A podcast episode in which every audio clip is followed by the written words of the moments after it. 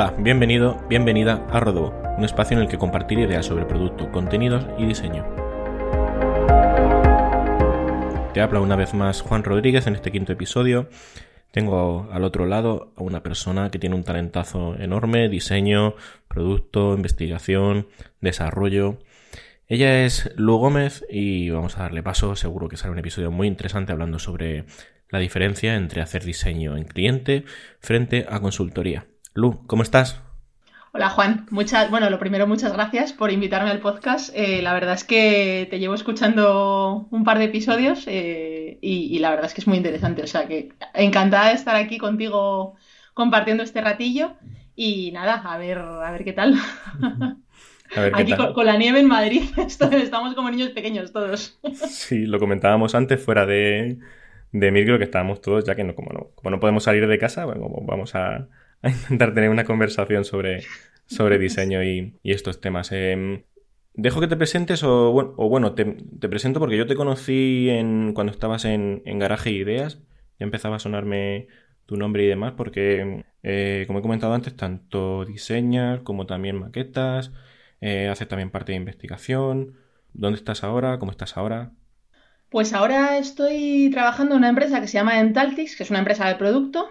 Eh, ya, me apetecía además cambiar otra vez a producto, la verdad. Y, bueno, pues es, una empresa que hasta hace unos meses que, entré yo no tenía específicamente a nadie dedicado al producto, entonces sí que habían hecho muchas cosas, pero no había una persona que, tuviera como, esa misión, ¿no? Entonces, bueno, pues eh, yo creo que he entrado en un momento muy guay porque es un momento de crecimiento, de cambio, es tanto estructural como, muchos procedimientos y estamos en un momento estupendo para, poder sentar bases de procesos que escalen, que, tecnológicamente respondan a, ese crecimiento que queremos tener.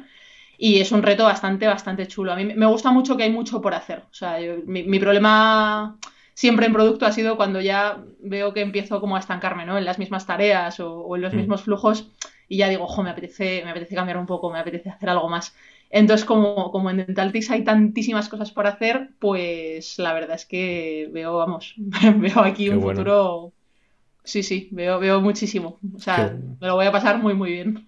Qué bueno, yo he hecho justo el camino a la inversa. Antes estaba en, en producto, en medio de comunicación, y ahora me he ido a, a, agencia, con lo cual el tema que vamos a tratar hoy, que es eh, diseñar en producto frente a consultoría, agencia o le llamaremos de mil formas diferentes, es un tema que tanto tú habiendo hecho el camino de agencia producto ahora, yo de producto a, agencia consultoría, vamos a encontrar formas de, en las que yo he trabajado, que tú empiezas a trabajar ahora y formas en las que tú has trabajado y yo empiezo a trabajar ahora y empiezo a entenderlas ahora. Con lo cual, eh, ¿qué diferencias estás viendo ahora por entrar en, materia sobre trabajar cuando estabas en, garaje ahora a producto?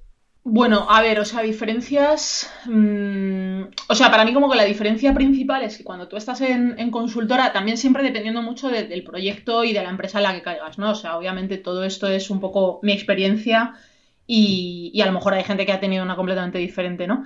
Eh, o sea, mi experiencia un poco en consultoría, tanto cuando programaba como ahora diseñando, es que tú al final llegas, haces y te vas, salvo que sea uno de estos mm, proyectos de implantación, ¿no? O, más largos y demás. Es un poco entrar, hacer y salir. Y, no tienes visibilidad a lo mejor a futuro de qué pasa con lo que has hecho. O, ni siquiera tienes la oportunidad de, a veces incluso comprobar si les funciona o si era lo que necesitaban sino que haces, ejecutas y, a otra cosa, ¿no? Casi, casi muy rápido. Entonces, para mí, eh, al final era un poco la parte que me faltaba cuando, cuando yo estaba en consultoría y es por lo que decidí volver a producto, porque quería, quería pensar más a largo plazo y tener la oportunidad también de volver a iterar lo que yo ya había diseñado. O sea, al final cuando tú mm. estás en, consultora y, haces un proyecto, eh, muchas veces no vuelves a saber ni siquiera casi hasta que no lo ves en producción, ¿no? Si, si se ha iterado o no, o, al final se va a hacer eso.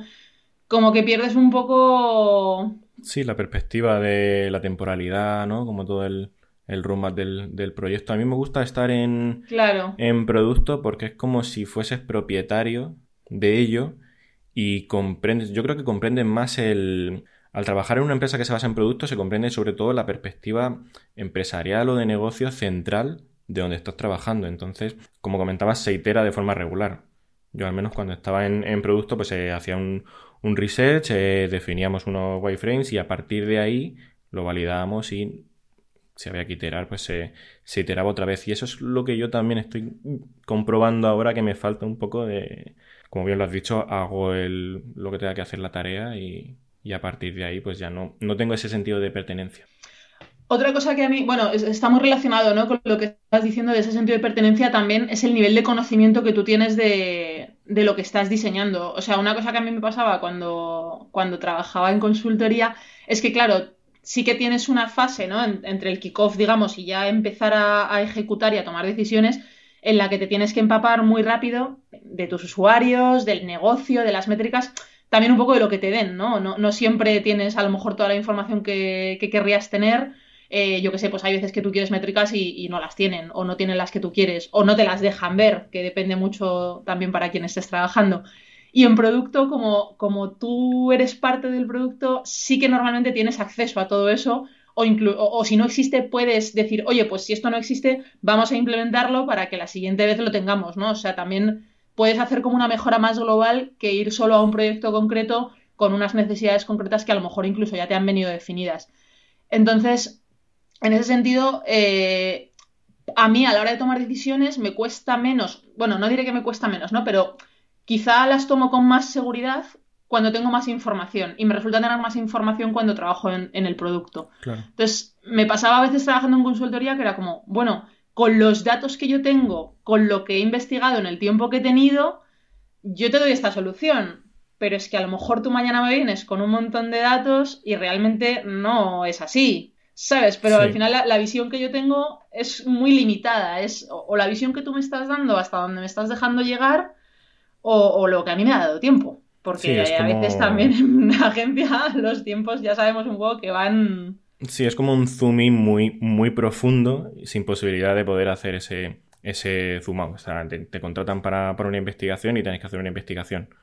Poco más. Claro, claro. Entonces, bueno, que al final eso, ¿no? De, depende también del proyecto y de, y de, la empresa que te contrate, qué, visión o, cómo entienda el diseño o cuánto te deje opinar en esa metodología o esa planificación o las cosas que se van a hacer, ¿no? Pero en general un poco mi, mi, la diferencia que yo noto al, al, enfrentarme al diseño es un poco esa, que, que, a veces yo sentía que me faltaba mucha información o que estaba tomando decisiones no a lo loco, ¿no? Pero, pero con la información que tenía y que me hubiera gustado tener más.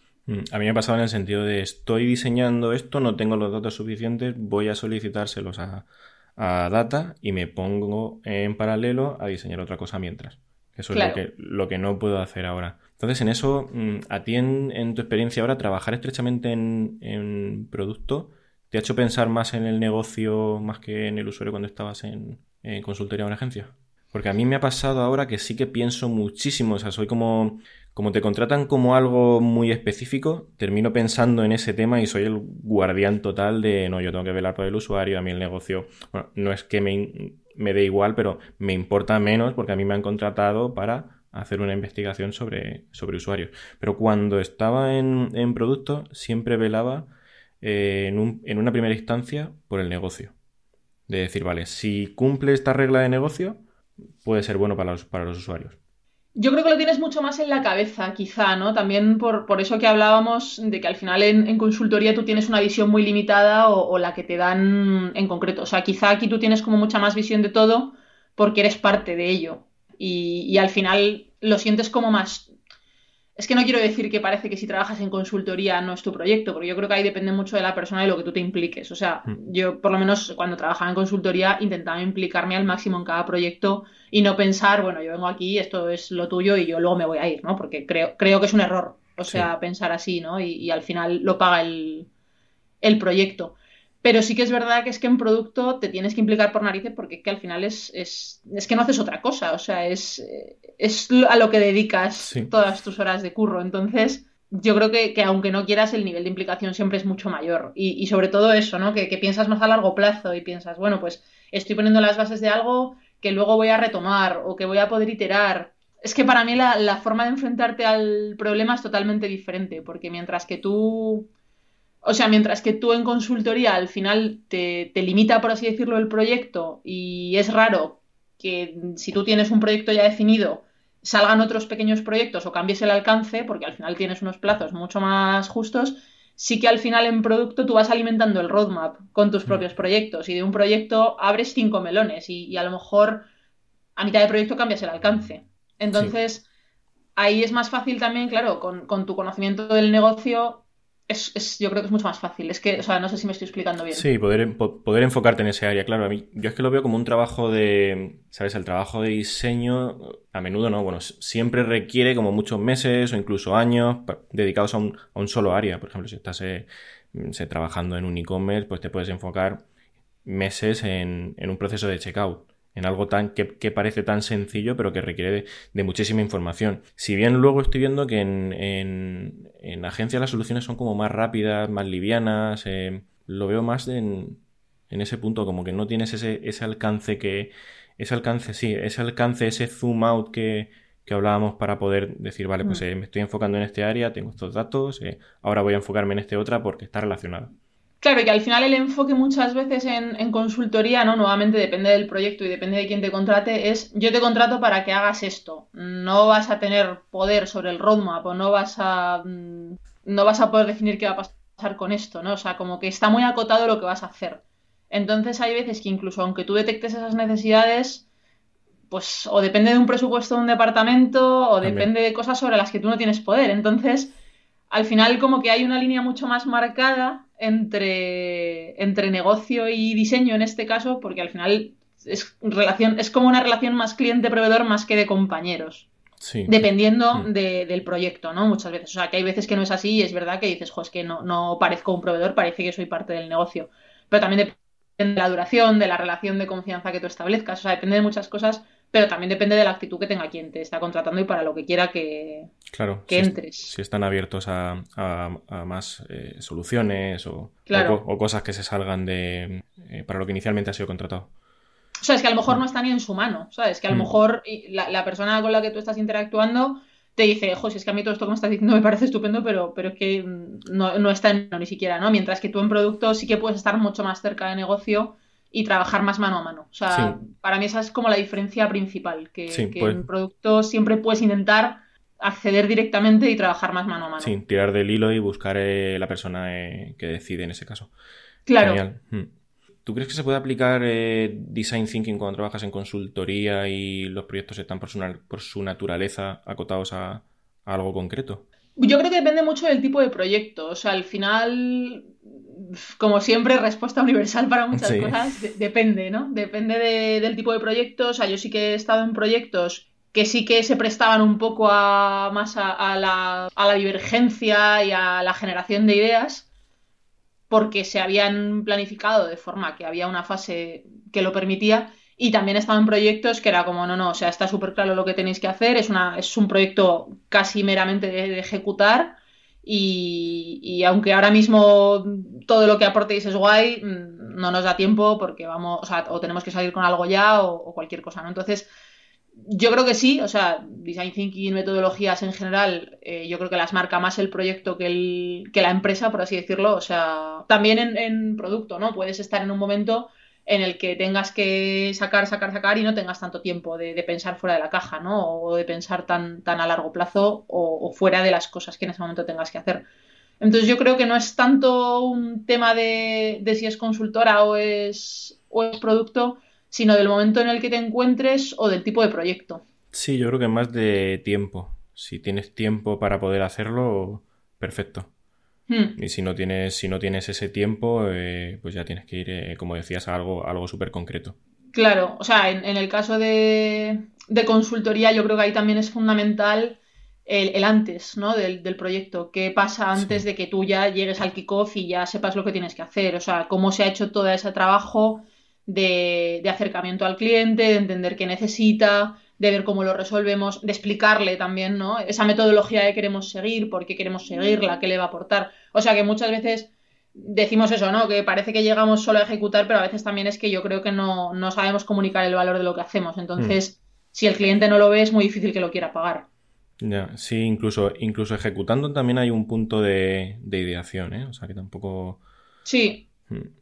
Totalmente, totalmente. Y es, es más fácil ¿tú te has encontrado que es más fácil probar eh, tecnologías nuevas o metodologías nuevas en agencia con respecto a, a producto? Porque en mi caso, ahora que estoy empezando en, en agencia, sí que me cuesta más como, como hemos hablado, como los proyectos están súper acotados en un espacio de tiempo o en, un roadmap, como, como que me cuesta más salirme y probar cosas nuevas eh, de lo que me costaría probar en, en producto, tanto a nivel de metodologías como tecnología o... Pues fíjate que ahí mi, mi, experiencia también ha sido un poco, o sea, no sé si diferente, pero a, mí, por ejemplo, eh, cuando estábamos, cuando estaba en consultora, eh, sí que, por ejemplo, a nivel de herramientas, la gracia de que, por ejemplo, tuviéramos un proyecto corto es que nos permitía probar, yo qué sé, mm, estábamos utilizando Sketch, ¿no? Por ponerte un ejemplo concreto. Para todos los proyectos, por defecto, utilizábamos Sketch. Y, y en un proyecto pequeño, cortito, utilizamos Figma. Pero claro, no es, o sea, tú cuando estás en producto, yo qué sé, estos casos de, empresas de producto que han cambiado todo su sistema de diseño, todo su workflow a Figma, es un cambio como mucho más gordo. O sea, la vuelta atrás has perdido muchas más horas. Eh, o sea, la, la, inversión ha sido mucho mayor. Sin embargo, en consultora, como los proyectos están mucho más acotados, sí que a lo mejor, o sea, obviamente no vamos a probar esta herramienta que ha salido ayer y que no sabemos lo que va a pasar con ella, ¿no? Porque a lo mejor el cliente nos mata y, a lo mejor el proyecto sale mal por culpa de esa decisión, pero como que pruebas más, mm, o sea, pruebas más seguras, ¿no? De decir, bueno, pues a lo mejor, venga, vamos a probar qué pasaría si en vez de Sketch utilizamos Figma, a ver cómo cambia o, a ver si nos resulta más sencillo, por ejemplo, en la comunicación con el cliente, ¿no? Entonces, como que puedes mm, hacer esas pruebitas más, más fácil que, en producto, que cambiar algo supone un cambio mucho más gordo a nivel de, empresa. Hmm. Qué bueno. Oye, y ahora que hablamos de, metodologías, eh, mm, en agencia el modelo tradicional siempre es eh, pura cascada, o al menos yo, yo me lo he encontrado así. Mostrar valor constantemente es uno de los retos esos a los que siempre te, enfrentas. Yo creo que en, producto en ese sentido es mucho más sencillo a la hora de, mostrar el valor que, que, se puede llegar a hacer con, diseño al no trabajar en, cascada y trabajar pues en, pequeños equipos dentro, de, dentro del producto. Mm, yo creo que ahí depende del proyecto. Bueno, es que la palabra de moda, ¿no? Depende. Eh, yo creo que depende mucho del proyecto, depende de cómo lo. O sea, depende del proyecto, depende del cliente, de, lo familiarizado también que esté un poco con, con, todo lo que hacemos y de lo que se quiera implicar. O sea, por ejemplo, es, es muy difícil cuando tú quieres ir validando diferentes hitos, por ejemplo, el cliente te dice, no, no, a mí lo diseñado y no me cuentes y no me. Claro que también, Es, malo porque al final, si, si, tú haces todo el proceso y al final eh, las expectativas eh, que tenía el cliente, por ejemplo, y lo que tú le entregas son muy diferentes, estás al final del proyecto, ¿no? Entonces, eh, sí que ahí creo que, en consultoría es muy importante y, yo creo que, por ejemplo, es algo que yo en los proyectos de garaje que, que trabajé hacíamos muy bien desde garaje, era la, la, colaboración continua. O sea, no era una relación cliente-proveedor de yo me voy y te lo traigo diseñado en tres meses, sino que se trataba de hacer mucho punto, no, no tanto punto de control, ¿no? De, que me valides o de, sino de explicarte lo que estoy haciendo, por qué lo estoy haciendo, que veas el valor y que trabajemos juntos y, y que yo no avance sin que tú sepas lo que estoy haciendo y, y por qué lo estoy haciendo, ¿no? Entonces, eso en producto creo que es mucho más fácil, pero creo que no es algo que no se pueda hacer en consultoría. Que bueno, yo es que lo, que me he encontrado en, empresas más eh, maduras y grandes ha sido que los flujos de trabajo estaban muy bien definidos. Entonces eso hace que, las expectativas sean más claras y, más fáciles de seguir. Aunque tengas el escollo de que quizá validar algo pues te lleve más tiempo del necesario que te llevaría cuando estás en agencia y trabajas para, un cliente. Pero yo creo que al tener los flujos bien definidos, los flujos de trabajo, al, menos a mí, hacía que las, que las expectativas estuviesen clarísimas. Y entonces era como más fácil de seguir. Claro, es que eso es súper importante. O sea, al final que el flujo de trabajo esté claro, yo creo que también ayuda mucho a gestionar esas expectativas, porque si yo te estoy enseñando algo sin darte contexto, no te digo lo que te voy a enseñar, qué feedback espero de ti, pues es un poco enseñártelo por enseñártelo, ¿no? Parece que es por cumplir. Sin embargo, si, si, desde el principio tú tienes clara la planificación, el qué se va a hacer, en qué puntos mm, te vamos a, ¿no? Cómo vamos a trabajar juntos y qué esperamos sacar de esas reuniones o, qué esperamos por tu parte, jo, al final también yo creo que la, tensión y, la mm, incertidumbre se, se, resuelve mucho. Entonces es que, claro, o sea, tener una metodología establecida yo creo que es fundamental para, para reducir ansiedad en el proyecto Y, pero vamos, no solo por parte del cliente, sino por parte de, todo el mundo, yo creo. O sea, te da, te da, a mí por lo menos me da paz saber como que todos vamos un poco al mismo ritmo y, sabemos lo que estamos haciendo, ¿no? Sí, establecer Eso no los quiere decir que la metodología no pueda cambiar. O sea, yo creo que toda la metodología tiene que poder iterarse, pero que todos tengamos claro cómo trabajamos, porque si no es un poco, es un poco loco. sí, de hecho me ha pasado, sí. Me ha pasado, sí. A la hora de, explicarlo, aunque pongas hitos continuados en el tiempo cada, cada dos semanas, si no explicas lo que vas a hacer durante esas semanas, mm. al final es como no sé en qué, en qué están trabajando, qué me van a presentar. Sé que hay un hito que tengo que aprobar algo, pero no sé exactamente qué y cómo y por qué. Claro, ahí yo creo que también, o sea, tenemos que ser capaces de, de medir un poco cómo didácticos tenemos que ser con el cliente o con el stakeholder. Fíjate que yo creo que aquí no cambia tanto la perspectiva entre producto y consultoría, sino que al final es un tema de más casi de gestión del proyecto y de entender quién es tu audiencia. O sea, nosotros, por ejemplo, cuando vamos, yo cuando he trabajado con, con un cliente o con un compañero que sé que no es diseñador, que no está familiarizado, a lo mejor dedico una parte de la reunión mucho más grande simplemente a explicarle lo que va a haber, mm, intentando, por supuesto, quitar todos los tecnicismos que pueda y todos los palabras y estas cosas que a veces nos gustan tanto, ¿no? Porque es que si no al final la reunión va a ser súper poco productiva. Incluso puede ser, incluso puede ser frustrante, porque si, si ellos entienden el diseño como voy a ver una pantalla finalizada con mi línea gráfica, con mi logo, y tú les enseñas wireframes, es que van a salir con la sensación de que lo que han visto no les ha servido para nada. Entonces ahí también, si tú eres capaz de, de saber en qué punto están ellos y eres capaz de, de, hacer que entiendan en qué punto quieres que estén, qué van a ver, por qué lo van a ver, pues a lo mejor en, un, o sea, en una audiencia que ya esté acostumbrada o, que tenga más, más, conocimientos no es necesario, pero si, si tu cliente no sabe lo que va a ver, es que vamos, o sea, o se lo explicas o mejor casi no se lo enseñes, porque va a ser igual peor. Sí, adaptar el lenguaje a, la audiencia. Mm. Sí, yo, yo, creo que eso es más fácil en, en consultoría, ¿eh? cuando estás en, en producto, porque en producto siempre tiende tiende a venir, al menos en, mi experiencia, tenía que venir muchísima gente de, desde negocio, financiero, pues yo sé, desde más líneas de marketing, pues yo sé, SEO o más gente de contenidos. Entonces sí que decía, vale, ¿quién va a venir?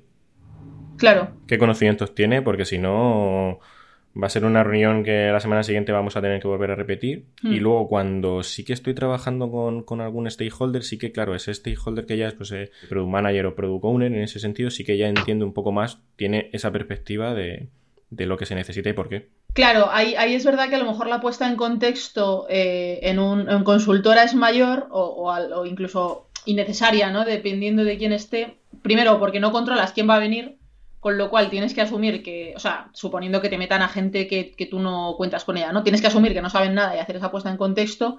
Y luego yo creo que también hay una cosa muy importante que para consultoría casi más que para, para producto, porque ahí tú estás más implicado, que es saber quién tiene que validar. O sea, al final, yo estoy hablando con esta persona, vale, pero quién va a decir que sí o que no, ¿quién es? Porque a lo mejor no es esa persona, ¿no? Y que, sino que es alguien que está por encima o de otro departamento o de varios departamentos o 27 interlocutores. Entonces ahí es muy es, súper importante identificar quién al final va a decir sí sí o sí no, también para tú intentar hacerle la presentación a esa persona, ¿no? Porque si no ya estás dejando un poco en manos de terceros el defender tu trabajo. Sí, justo, justo ese ejemplo me ha pasado recientemente además. A mí también. Sí, hacía, hacía la presentación para la persona con la que estaba interactuando y luego pensaba, vale, pero eh, si tiene que, si el proyecto tiene que renovar, esa persona tendrá que presentárselo a, a sus mayores por, por entendernos. Pero claro, yo no, no hacía las cosas, ni las presentaciones, ni los resultados, ni nada de eso, pensando en cómo se lo iba a transmitir. Sino pensando en el conocimiento que tenía mi interlocutor, con lo cual luego al final es como, eh, mira, perdona, es que mm, mi jefe tal lo ha entendido muy bien, en, qué se llevaba, no podemos seguir con, con el proyecto.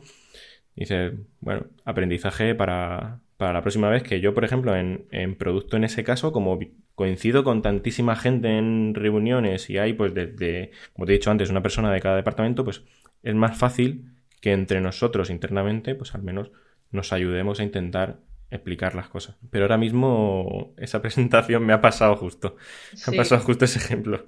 Sí, sí, no, es que a nosotros ya, o sea, nos, pasó también, lo, lo, identificamos por algo muy parecido a lo que tú dices, ¿no? Porque nos pidieron el keynote de la presentación, nos lo pidieron en editable para cambiarle cosas y fue como, ¿y para qué necesitáis esto si ya os hemos hecho la presentación? No, es que ahora nosotros tenemos que hacer una presentación interna, tal, y fue como, uh, alerta roja, claro, o sea, em, pero presentación interna por compartirlo, no, es que claro, esto lo tiene que aprobar y era como, ostras, claro, entonces igual cambia el, material que yo te voy a pasar o, el grado de profundidad. O sea, a lo mejor hay cosas que tú no me has preguntado, pero que si tú tienes que defender este trabajo tienes que saber. Entonces, el, propósito de la reunión ya no es que tú me lo apruebes, sino que tú entiendas cómo lo tienes que presentar y cómo lo tienes que defender, ¿no? O sea, yo creo que eso es, eh, a la hora de trabajar en consultoría, súper, súper importante entender un poco la, estructura interna y, qué pasa con lo que tú hagas. O sea, si, la persona con la que tú interactúas tiene la última palabra o a veces incluso casi no tiene ninguna. Sí, identificar ese rol. Pasa igual con, mm. la facilitación a, nivel de la reunión en sí. Y, antes, hablábamos sobre el sentido de, propiedad, de estar en producto eh, frente, a, frente a estar en, agencia. Yo, por ejemplo, ahora en, agencia, eh, la propiedad de, de, los proyectos, bueno, tanto ahora como antes en, cuando estaba también en, agencia, sentía la propiedad mientras trabajaba en ello, pero después de entregarlos era como, sí, este fue el proyecto en el que trabajé un par de meses y, luego ya, pues como, como que te no relacionas ese proyecto a tu estado actual. Y sin embargo, cuando estás en producto dices, sí, yo trabajo aquí y estoy, y estoy desarrollando esto. O sea, es una como que mejoro constantemente la experiencia de, de este producto y agrego pues funcionalidades nuevas o, o mejoras a lo largo de todo el tiempo. No sé si a ti también te ha pasado Sí, o sea, es, un poco lo que hablábamos antes, ¿no? El, que tú mientras estés, o sea, más allá de la implicación y del compromiso, que yo creo que siempre tiene que ser total, aunque tú sepas que el proyecto va a durar un mes, pues ya está, pues lo que yo pueda aportar intentaré hacerlo lo mejor posible y, ya está, ¿no? Pero sí que es verdad que en producto como que estás pensando más a largo plazo sí. y, y te permite, pues eso, o tener impacto en el roadmap o incluso decir, mira, vamos a hacerlo de otra forma. O sea, yo creo que siempre lo sientes como tuyo y, yo creo que yo le tengo cariño a, todos los proyectos en los que he trabajado, pero es verdad que, luego algunos, mm, digo, ojo, o, ni siquiera he tenido contacto con quien lo ha desarrollado. Depende un poco de cómo ha sido el proyecto también, al final incluso lo que sale de producción ni siquiera es lo que has hecho, ¿no? Porque en la, en la fase en la que tú entraste eh, había un contexto y luego ese contexto ha cambiado o, no te dejaron hablar con el equipo que lo implementaba y resulta que había cosas para las cuales eh, había que haber tenido en cuenta tecnología, pero ni siquiera sabían quién lo iba a implementar. Entonces luego no se ha podido hacer y han tenido que hacer una ñapa sobre la marcha para poder hacerlo, ¿sabes? Que al final depende mucho del proyecto. Mm, también he trabajado en proyectos en consultoría en los que hemos trabajado mano a mano con el equipo de tecnología, aunque no fuese de nuestra empresa o ni siquiera fuese in-house, y la sensación es casi como que estás trabajando en producto, ¿no? Pero, pero sí que es verdad que, en producto como que tú piensas a mucho más largo plazo y, sabes que lo que hagas ahora también pone las bases de lo que vas a hacer mañana y decisiones que tomes ahora te van a ayudar a trabajar mejor mañana. Mientras que en consultoría, pues a veces tú no sabes lo que va a pasar con eso. A veces no sabes ni siquiera si va a llegar a salir. Sí. Y eso es un poco. Totalmente. Mm, yo creo que la clave, la clave está ahí, hacer cosas pensando en el mañana. Claro. Sí, totalmente. y que todo lo que tú hagas ahora va a repercutir en el futuro, sí. Eh, para mí al menos esa, esa es la clave, lo has definido perfecto. O sea que yo creo que también puedes mm, pensar así en consultoría, ¿no? Porque al final, aunque no seas tú, pues otra persona cogerá ese proyecto y, lo llevará al siguiente nivel. Pero es verdad que a mí por lo menos, y es, ya te digo, uno de los motivos por los que yo volví a producto, me gusta esa continuidad. O sea, me, da un poco de rabia pensar que, podía haberle sacado mucho más juego al proyecto o que tenía más ideas, pero que ya no se ha podido porque ya no, o no había presupuesto o no nos tocaba o, o por cualquier motivo, ¿no? O porque lo está haciendo otra persona de mi empresa, pero que ya no soy yo. Entonces, como que le doy a mi hijo para que, para que lo cuide otro. Sí, como con, continuidad y control, ¿no? Sí, claro, o sea, ya, no tanto control, ¿no? Pero el, ser capaz de iterar y, también ponerte a prueba a ti mm. mismo. O sea, a mí una de las cosas que me pasaba en, en consultoría es que ni siquiera podía comprobar si lo que había hecho muchas veces funcionaba o, tenía sentido más allá de nuestros con usuarios. O sea, a lo mejor tú haces unos tests, salen bien, y, luego resulta que cuando estás en producción salen un montón de cosas, pero como tú ya no estás en el proyecto ya no puedes iterarlo. Entonces como, jolín, pues si hubiera tenido la oportunidad de iterar esto dentro de un año, pues lo hubiera hecho mejor. ¿no? Sí, no tienes esa parte... las puertas de... Mm, no tienes ese go-to-market y ese data-driven design que, ayuda muchísimo también a, a, la hora de poder, pues eso, iterar, como, como estamos comentando, hacer mejoras nuevas Porque te, quedas con el test de usuario y dices, vale, perfecto, el test de usuario salió perfecto, pero luego lo lanzas al mercado y cuando se lanza a un nivel más, más masivo, eh, te pones a investigar en Google Analytics y dices, vale, pues sí, esto que me salió a mí en el test que se usa no se está usando nada,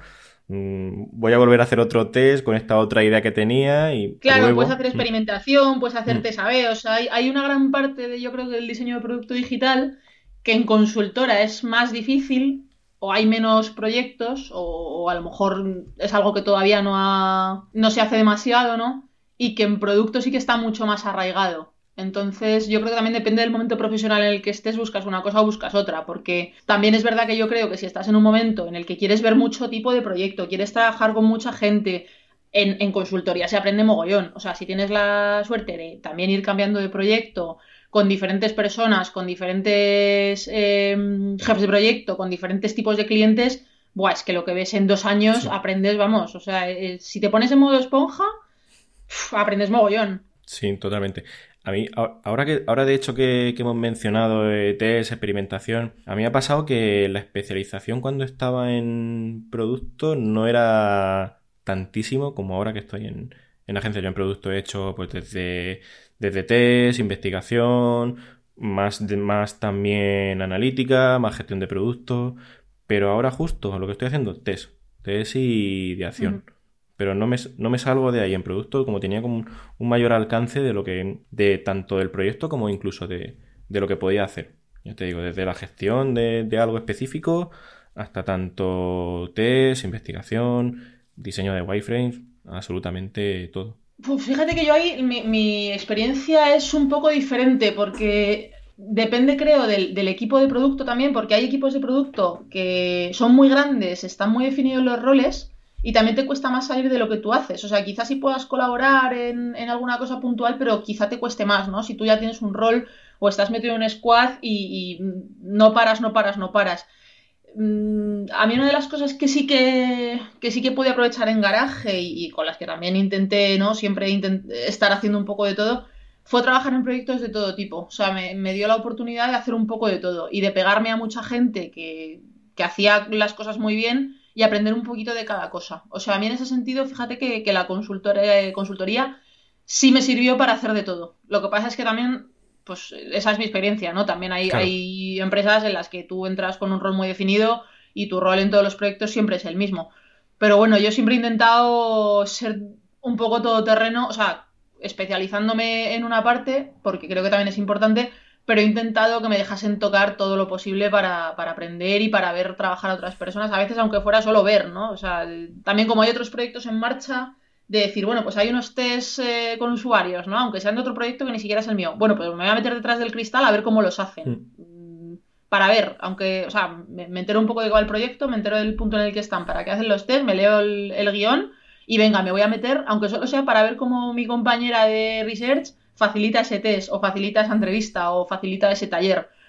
Entonces, como también hay muchas más cosas en marcha, si eres un poco enreda y culo inquieto y, te dejan, obviamente, y, tienes tiempo, también igual es, un entorno de aprendizaje brutal, la consultoría, vamos. Claro, a mí me ha pasado justo eso, fíjate, eh, lo opuesto, lo opuesto en, en producto. Yo tenía un rol muy, muy definido en, en la parte de data, pero sí que como tenía, tenía muchísimo tiempo para, probar cosas y teníamos pues, eh, proyectos más pequeños dentro del proyecto general, pues yo era más libre para proponer, oye, creo que aquí una investigación con usuarios puede ir bien, creo que aquí un test puede ir bien, creo que aquí, qué sé, un car sorting puede ir bien, creo que aquí, no sé, una experimentación con test AB puede ir bien. Al tener más tiempo y, y que el alcance sea mayor, me permitía eso en agencia al menos cuando los proyectos son, en mi caso hasta ahora, más, eh, no quiero decir cortoplacistas, pero sí para entendernos que están acotados a, un tiempo de, meses, pues claro, tienes que ceñirte a, este proyecto es de test, pues eh, para adelante con los test. Este proyecto es de investigación, pues para adelante con investigación. Pero sí que coincido contigo en que al tener una amplia variedad de proyectos puede ser más esponja e ir cogiendo pues diferentes aprendizajes de sectores, tanto de SaaS como e-commerce o, o los hmm. proyectos que sean. O sea, también es que tengas suerte, yo creo, ¿eh? y, donde caigas y, que en qué tipo de proyecto te, metan, porque también conozco gente que lleva una consultora dos años y lleva los dos años en el mismo proyecto eh, implantado en un cliente y la sensación es casi de producto, ¿no? Entonces, yo creo que también en parte es tener suerte y en parte es tener muy claro lo que quieres y buscarlo. Y decir, no, pues es que mi objetivo aquí es aprender de todo lo que pueda, entonces, joyo, el tipo de proyecto que quiero intentar hacer es este y, a veces dar mucho la brasa para que te dejen. sí, sí, desde luego. Dar mucho la brasa y a veces, bueno, y a veces también depende del, momento en el que tú estés, pues igual incluso echar alguna hora más y, tratar de, estar, aunque no tengas asignación a un proyecto, pues tratar de echar una mano, aunque solo sea para enterarte, ¿no? De lo que se está haciendo. Sí, hacer como un test de calidad, ¿no? De lo que se está haciendo, también darle feedback a la persona que está liderando el proyecto, así tú también aprendes. Claro, intentar, intentar hablar con el mayor número posible de personas y decir, bueno, pues oye, pues cuéntame tu proyecto y qué estás haciendo y cómo lo has enfocado y por qué y me puedo leer el test, o sea, el, el guion de los test, a ver qué vais a probar y, o sea, también yo creo que el, aprendizaje es algo que va mucho en la, en la persona y en la actitud que tú tengas. O sea, tú puedes estar en un sitio maravilloso en el que están pasando un montón de cosas guays, ir a lo tuyo y, que no te interesa nada más. Y yo creo que estás desperdiciando una oportunidad de la leche, ¿no? Y también puedes estar en el sitio más, mm, yo qué sé, más aburrido o con menos cosas que hacer y que seas tú el que las propone. Entonces es que yo creo que va muchísimo en la persona y en cuál sea tu, eh, o sea, ¿qué, quieres que pase, ¿no? Con, tu paso por una empresa o por un, o por un producto en este caso. Mm, depende mucho de la persona. Mm, ¿Qué quieres conseguir? ¿Qué quieres aprender? ¿Y qué quieres dejar cuando... También, sí. Mm, ¿Qué recuerdo quieres dejar? Sí. Claro, o si quieres dejar... O sea, esto es muy scout, ¿no? Si lo quieres dejar mejor de cómo lo encontraste.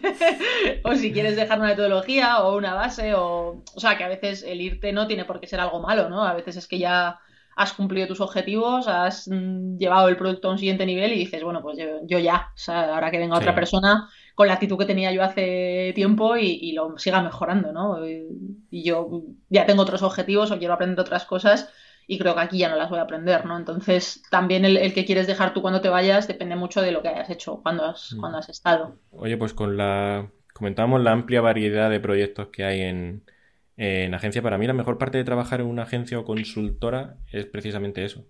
Es la, amplia variedad de, proyectos en comparación con empresas de un solo producto que trabajas para, trabajas para un proyecto determinado que sí se puede alargar en el tiempo, pero es solamente, solamente ese proyecto.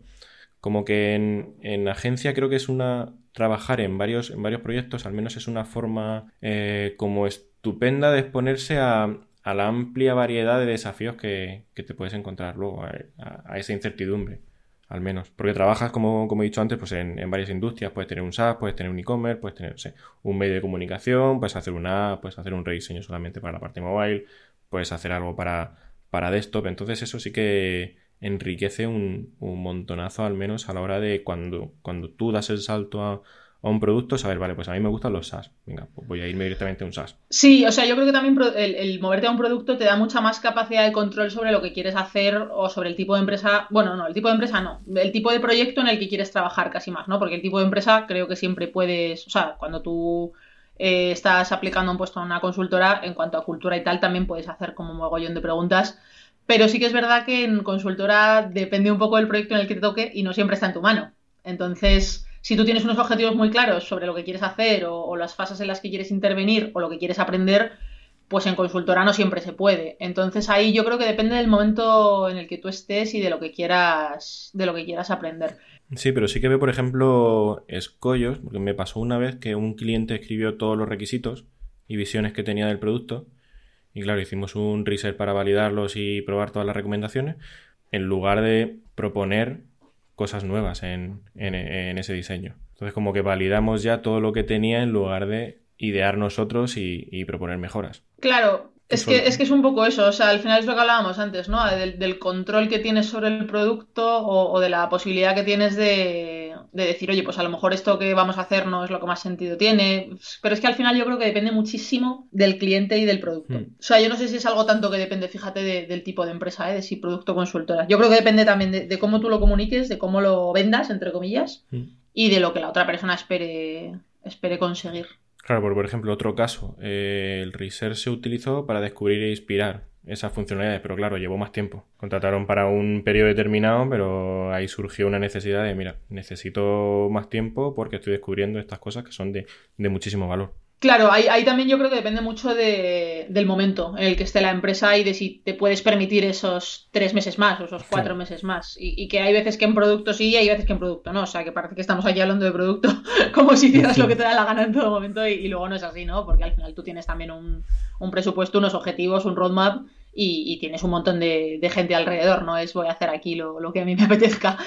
Pero sí que es verdad que en producto tienes la posibilidad de decir, bueno, pues vamos a salir con esto sabiendo que vamos a plantear un proyecto de esto. O sea, para mí esa es la diferencia, que tú puedes impactar sobre el roadmap y, conseguir priorizarlo a lo mejor por, por, encima de otra cosa, mientras que a lo mejor tú en, consultora ahí se lo dejas y luego ya veremos. O sea, que a veces de un proyecto sale otro proyecto, ¿no? Y, sí que es así.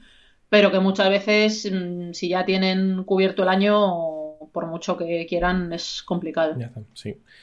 Pues me quedo con esa, con esa conclusión, la capacidad para influir en, el roadmap a largo plazo. que es bastante, bastante buena. Eh, pasamos a, la parte final, que tengo aquí algunas, algunas preguntillas. Vale. Eh, ¿Lo próximo que te gustaría estudiar o aprender? Pues a ver, a mí aprender me gusta de todo. De hecho, tengo el problema de que me cuesta mucho centrarme en una sola cosa y leo, leo sobre bastantes. Ahora estoy leyendo mucho sobre, sobre llevar equipos, sobre management y demás, porque estoy empezando a, montar equipo yo. Entonces, pues muchas cosas, yo qué sé, pues yo nunca he hecho una one-to-one desde el punto de vista de, manager, ¿no? Siempre la he hecho desde el otro lado. Entonces, hay muchas cosas que leyendo me doy cuenta de que he aprendido estando al otro lado y de que ahora las estoy aplicando. Pero bueno, también me gusta, pues eso, eh, hablar con otras personas que llevan equipos, eh, escuchar algunos podcasts o, leer algunos libros para tener un poco más de, información sobre el tema. Y me interesa mucho, ahora que estoy en producto, eh, la parte de datos, que eso sí que tú estás más puesto que yo. Eh, toda la parte de analítica, de métricas, de todo eso me interesa mogollón. Lo que pasa es que ahora estoy un poco hasta arriba y no me da tiempo a hacer como tal una formación así de, de oye, pues me meto en un curso de dos, tres meses. Y luego que yo a la hora de buscar formación soy bastante o sea, me cuesta mucho decantarme por algo y, comparar, ¿no? Y, tener la sensación de que realmente lo que me meta lo voy a aprovechar. Entonces, bueno, pues ahí también tengo muchas conversaciones pendientes con muchas personas a ver qué me pueden recomendar para que sea una formación que me ayude a profundizar y, no a quedarme en las cuatro herramientas y en cómo se configura el Analytics, que yo lo que quiero no es configurar el Analytics, es saber lo que tengo que medir. no, no manejarlas. O sea, las herramientas al final o las aprendo por mi cuenta o me hago un curso específico de una herramienta, pero yo lo que quiero entender son los porqués y, y muchas veces las formaciones no los dan. Entonces, bueno, pues de momento leyendo mucho y, y en algún momento pues sí que me gustaría meterle caña a eso. Fíjate, antes hemos hablado de lo que a ti te ha pasado en consultoría, a mí me ha pasado en producto, lo que me ha pasado en producto te ha pasado en consultoría. Eh, tú, vienes desde la parte de maquetar, de front, ¿no? Sí, bueno, yo hacía mobile, o sea, yo hacía iOS y Android cuando ah, programaba. Sí, eh, de, web he tocado poquito, alguna cosa, pero, pero digamos que yo estaba más especializada en la parte de mobile. Que yo quiero estudiar ahora front. O sea, fíjate, vengo de la parte de datos, me muevo por diseño y ahora quiero hacer front porque me he dado cuenta de que si lo junto todo, tienes un alcance brutal. Y que, y que, además me bola, es como, como un idioma nuevo, ponerte, yo que sé, a ver CSS o ponerte a ver Flatbox o ese tipo de cosas. Y además ahora con, con todo el tema de, no code y todas las herramientas mm. como Webflow que tienes que saber un poquito de, maquetación, digo, ya está. No lo voy a dejar pasar. Es la excusa perfecta, ¿no? Es la excusa perfecta, sí, digo, no lo voy a dejar pasar. No, y cómo mola cuando funciona todo. Y ah, es el subidón ese de programar, de, que te pase todo ahí y de repente lo veas funcionar, es como maravilloso. Sí, la, parte mala es que te puedes equivocar en una, coma o en un punto y dices, joder, pero ¿dónde está el fallo aquí? Pero si yo lo veo perfecto, está todo bien, no me sale ningún error. sí, sí. Eso, ahí cuando te pase eso te recomiendo que te vayas a dar un paseo. sí.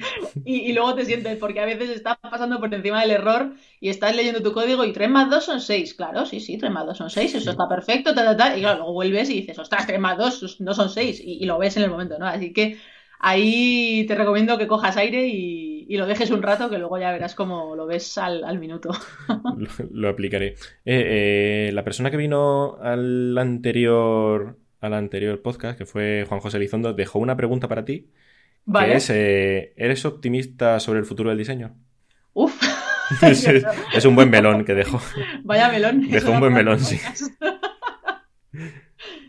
Yo creo que sí, o sea, yo, yo creo que, que, cada vez más eh, estamos siendo capaces de comunicar el, el impacto del diseño, ¿no? Y, cada vez más se está valorando lo que hacemos a nivel de negocio y, lo estamos consiguiendo traducir a, números, que al final es lo que muchas veces eh, es el... O sea, a mí me pasó, me pasó cuando vine de, de, programar, cuando tú programas funciona o no funciona, ¿no? Como que tienes un sí o un no. Y en diseño no es así, eh, son los porqués y, y, a veces tienes que, o sea, no, a veces no, de hecho, siempre tú tienes que convencer con argumentos de diseño y, muchas veces mm, creo que los diseñadores tenemos muchos problemas de comunicación cuando hablamos con no diseñadores, de, explicar por qué algo es así sin meternos en, en mogollón de tecnicismos. Y creo que es algo que, es, que estamos consiguiendo y, que cada vez más en, en, los equipos y en, o sea, en los equipos de, de producto se entiende mejor qué hacemos, qué valor aportamos y, un poco en general para, lo que servimos ¿no? en las empresas. A mí un tema que últimamente me interesa mucho, por ejemplo, es, el de diseño de todo lo público. Pues yo creo que cualquier persona que hayamos hecho cualquier trámite online eh, te has desesperado y te has tirado los pelos. Y cada vez es algo que, la gente creo que valora más, o sea, gente no técnica, ¿no? Que, valora más el jolín, pues la experiencia de usuario, que algo sea fácil de, utilizar, que, que lo entiendas o sea, yo, mis amigos, de, no pasar, de no entender lo que hacía, por ejemplo, a decir, a ver si rediseñas ya la, la, web de Hacienda. Digo, pues ojalá, ojalá nos dejaran. ¿No? Entonces, o sea, sí que creo que, hay muchísimo por hacer, que hay, o sea, que, cambiará, por supuesto, y, y, cada vez salen más cosas de interfaces de voz, o sea, cambian los modelos de interacción, cambian las formas de resolver los problemas y yo creo que, vamos, que somos una profesión eh, que tenemos muchísimo futuro y, todavía muchísimas cosas por hacer y por inventar y, por crecer, vamos. Mm, de, hecho, lo has, dicho que tú estabas ahora creando, creando un equipo nuevo. Sí, sí, yo estoy montando equipo de cero. O sea, yo hace, entré en Dentaltics en, en septiembre y la primera persona de mi equipo entró anteayer, concretamente, y entra otra persona en febrero. Y, vamos, tenemos curro, vamos, a mí me pones a 10 personas y tengo curro para 10. O sea, hay muchísimo por hacer. Es un sector, además, el, de, el del depósito dental, en el que prácticamente todo lo de Internet y el online, mm, pues todavía es, un sector muy tradicional, ¿no? En el que se, vende de otra forma. Entonces ahí estamos innovando mogollón. Eh, con, con, cosas tan simples como un e-commerce mm, al uso, ya estás innovando mogollón ese sector. Entonces yo creo que sí, que sí, que, todavía tenemos muchísimo, muchísimo trabajo por hacer. Sí, yo creo que ahora hay, hay muchísima formación y también el tema de, de llevártelo como, como comentamos a lo público, que me ha venido mucho, me ha, venido a la cabeza el libro de, de Lowdown, de, de diseñar, eh, de, cómo se diseñan servicios. Yo creo que toda la formación y todo el material, tanto de libros como, como blogs, como sí, material didáctico, cursos y demás que está viendo ahora, facilita que al menos las perspectivas sobre el futuro diseño sean buenas. sí, a, ver, o sea, al final formación tienes a punta pala, o sea, eso yo creo que, dice mucho. También yo creo que la formación está empezando a entrar en un punto en el que nos estamos pasando un poco ya de... O sea, bueno, es que con esto podríamos hablar otras, otras cinco horas, ¿no? Pero a mí hay mensajes mm, de cómo se vende eh, la profesión que no me gustan. O sea, cobra 40.000 euros con un curso de tres meses, pues hombre, a ver, si ese es tu propósito, pues bueno, pues es muy lícito, pero, pero ojo, a mí me da un poco de rabia, ¿no? Que, estemos aquí por eso. A lo mejor yo soy muy idealista en ese sentido. Y es como, no, a ver, o sea, que no te voy a decir, no, porque estamos aquí para cambiar el mundo, no sé qué, tampoco me voy a ese extremo, pero, pero, ojo, creo que estamos un poco, no sé si pervirtiendo el mensaje, ¿no? O, jolín, yo qué sé, que, el único propósito o que tu argumento comercial sea ese, Sí, totalmente. sí, yo al menos lo vería como generar impacto, generar cambio.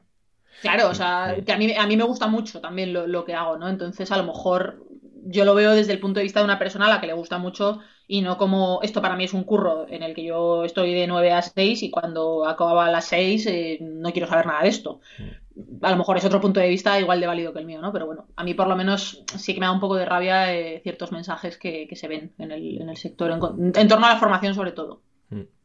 Y una pregunta que dejarle a la siguiente persona que, pasa por aquí. Pues mira, eh, otro tema que, me preocupa mucho últimamente y también tiene que ver con, todo esto que te contaba que estoy leyendo sobre management y tal, es el tema de los autocuidados y tratar de equilibrar mucho tu vida personal y profesional. Yo creo que a mucha gente nos ha pasado que en algún momento eh, esa línea no la hemos sabido dibujar bien y, nuestro curro nos ha acabado, nos ha acabado saturando, ¿no? Entonces, mm, a la persona que pase, me gustaría preguntarle qué acciones lleva a cabo para cuidarse a sí misma y no acabar quemada en un curro que a veces es muy exigente y, en el que no siempre se puede desconectar todo lo que nos gustaría. Me mola ese tema. Me mola todo el tema del burnout y, y todo esto. Sí, y yo creo que es algo que, o sea, que como que estamos que cada vez se habla más de ello, ¿no? Y, creo que es buenísimo, porque al final no es sano estar currando 24/7 o estar pensando en curro 24/7 y a veces también tenemos que hacer muchas cosas, o sea, tenemos que hacer cosas que no tengan que ver con lo que hacemos y, leer cosas que no sean de diseño y hablar con gente que no sea de diseño. Sí, o, simplemente desconectar.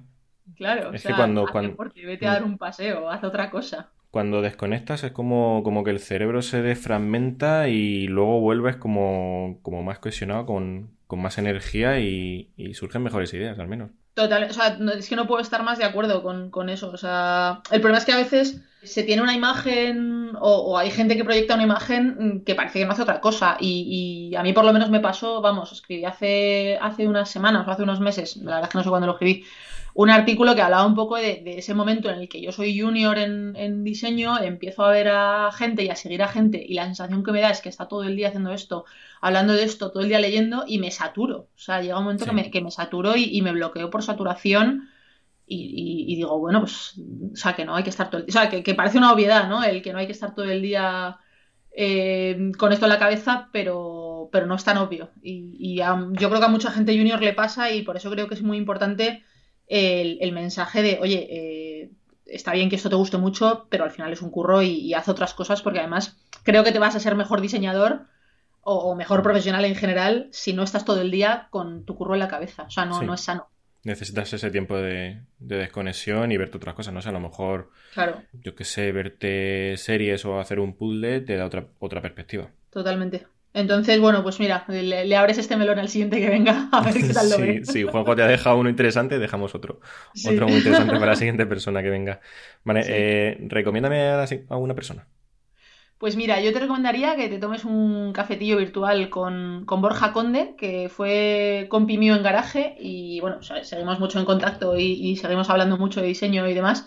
Y a mí es una de esas personas que, que no me preguntes por qué, pero me ha sorprendido un mogollón y, con la que me encanta hablar. Eh, yo creo que es un tío estupendo con el que puedes tener una conversación muy interesante. Y luego otra persona con la que yo hablo mucho eh, es Ana Suero también, mm, sobre todo ahora que, estoy en producto y, con un rol un poco más parecido al que tiene ella, del que yo tenía antes. Eh, vamos, también, también creo que va a ser una conversación interesante por lo menos. Sí, de hecho cada vez que me leo algún artículo que saca en, en su blog es como, venga, me lo tengo que leer con calma porque aquí hay el de, por ejemplo, el sacó uno de reuniones que fue súper interesante. Sí, el, de las reuniones. Sí. sí. o sea, en general yo cada vez que hablo con ella, o sea, se nos va el tiempo volado porque, porque es que vas enlazando un tema con otro y, es como maravilloso. Entonces yo, son las dos personas a las que te, recomiendo. Genial. Eh, y luego un libro, documental, podcast, cine. Yo tengo también eh, tanto un documental como, bueno, una persona, sí, de hecho también un, libro. Pues mira, de libros te diría, eh, el que le, bueno, en mi libro de cabecera que le recomiendo a todo el mundo que me pregunta, ¿y qué libro de diseño me recomiendas? Es el de Principios Universales del Diseño, que es de William Lidwell. Y, yo es un libro que, aunque puede parecer a veces muy básico, ¿no? Porque al final, pues eso, principios de diseño, a mí cada cierto tiempo me, refresca y me hacen clic eh, ciertas cosas. O sea, nunca me lo he leído y he dicho, vale, ya está, ya me lo he leído, ya me lo sé, ya no necesito leérmelo más, ¿no? Porque creo que en, diferentes momentos de tu madurez mm, profesional te hacen clic unas cosas o te hacen clic otras o eres capaz de hacer unas conexiones. Entonces, yo es un libro que le recomiendo a cualquier persona que, incluso a personas que no sean, o sea, que no sean diseñadores, pero que quieran entender un poco cómo funciona todo y, por qué se hacen las cosas, es un libro de cabecera estupendo. Yo es que viendo Abstract de Netflix, que no sé si conoces la, serie, me, dio por buscar documentales creativos y además era un momento en el que estaba viendo las metodologías de, Lego en diseño y vi con un documental que se llama The Secret World of Lego, que te explica pues desde eh, cómo idean todas las piezas hasta eh, cómo hacen todas sus macroconstrucciones, eh, cómo encajan unas cosas con otras, cómo lo piensan y cómo lo llevan a cabo. Y es súper interesante a la hora de... ¿Cómo mola? Traspasar eso a, a la hora de hacer pues, de, algo físico hasta, hasta algo de diseño. Ojo, pues me lo, voy a buscar porque además es un tema que, siempre que hago Legos, siempre lo pienso, digo, jolín, ¿y cómo llegarán al... o sea, de, que se te ocurra voy a hacer esto el Lego hasta que ves el manual de instrucciones, ¿cómo llegas a, eso? Sí.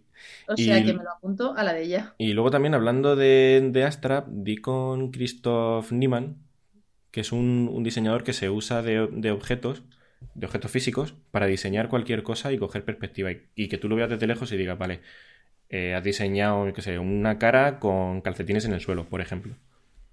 Y también me, sí, me resultó súper curioso. Y luego también, de hecho, Abstract City es un libro que tiene él y que resume mucho el contenido de su blog, que se basa en, en que puedes, puedes coger diferentes eh, cosas de diferentes eh, ramas para construir algo único. Y es súper súper interesante. Pues le voy a buscar también, sí, sí. Tiene muy buena pinta. Me ha recordado, cuando has dicho lo de los calcetines en el suelo, me ha recordado el de los dibujos a lo grande de Art Attack. También, también, sí, sí. Es el ejemplo que me ha venido a la cabeza, sí. ¿Qué hace? ¿Qué, narices está haciendo? Y luego se ha alejado y dices, ¡ah, qué guapo! Sí, pues algo parecido, pero con, con eh, no con calcetines, sino con objetos súper grandes. Y te diseña, que sé cómo puede ser, pues desde colocar eh, paraguas en una playa, luego lo ves desde arriba y dices, vaya, si no pensaba que fuese a ser esto, claro. Y luego es el, la perspectiva desde que tú lo ves, si lo ves desde abajo o lo ves desde arriba, dices, joder, cambia, cambia un montonazo eh, eh, la sensación que yo tenía de lo que estaba haciendo. Como mola. Sí, eso llevaba el diseño al final, ¿no? El alejarte un poco y, ver la foto completa para entender. Y me parece súper interesante acotándolo, llevándolo a, a diseño digital. Qué guay. Mola. Genial, pues eh, llevamos ya una buena turra para quien nos escuche. Agradecerte una vez más tu tiempo y, nada, pues estamos en, contacto. Espero que, que hayas aprendido algo, yo muchísimo, desde luego. no, yo me lo he pasado muy bien. De hecho, eh, hace como, mm, no sé, como 10 minutos así, he mirado el, reloj y he dicho, ostras, que, llevamos aquí una hora y diez dándole a... o sea, que se me ha pasado volado. Muchísimas gracias por la invitación. La verdad es que me ha, me ha encantado colaborar contigo este episodio. Genial, gracias a ti.